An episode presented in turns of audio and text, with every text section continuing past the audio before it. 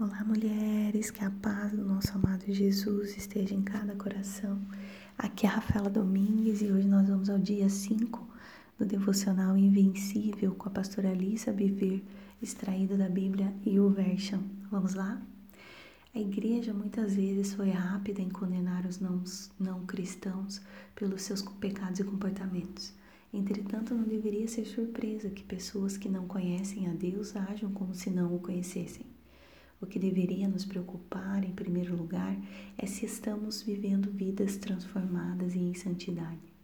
Ao buscarmos a Deus, podemos então pedir por sabedoria para revelar a Sua bondade ao mundo ao nosso redor, de modo que cada pessoa seja convidada a encontrar a própria transformação nele.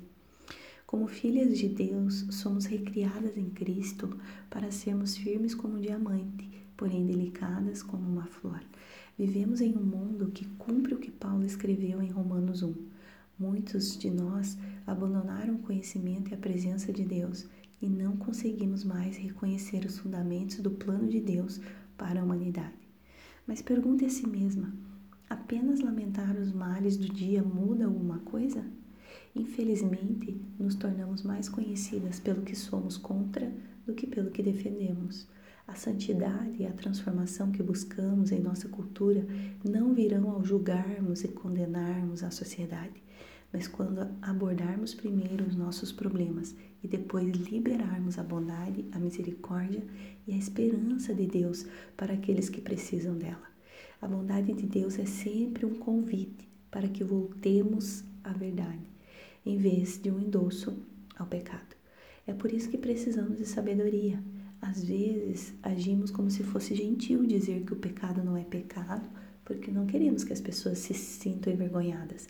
No entanto, precisamos estar dispostas a chamar o pecado pelo seu verdadeiro nome, mas fazê-lo de uma maneira que libere esperança ao invés de condenação. A santidade na nossa cultura começa conosco, dando todo o nosso ser a Deus. Há uma geração que está desesperada por transformação e eles estão esperando para ver isso em nós. Deus diz que sarará a terra quando o seu povo se humilhar e orar, não quando tudo se alinhar perfeitamente no governo daquela terra. O que isso significa para você? A palavra de Deus nos diz em 2 Crônicas, capítulo 7, esse versículo.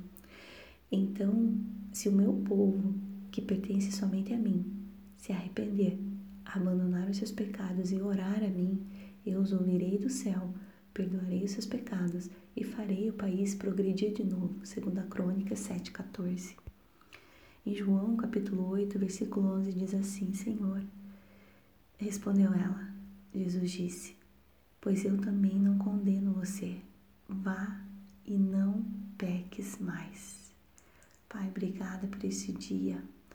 Louvado seja o teu nome, a tua presença nas nossas vidas. Agradeço, Deus, pelo teu amor, pela tua misericórdia que se renova todas as manhãs.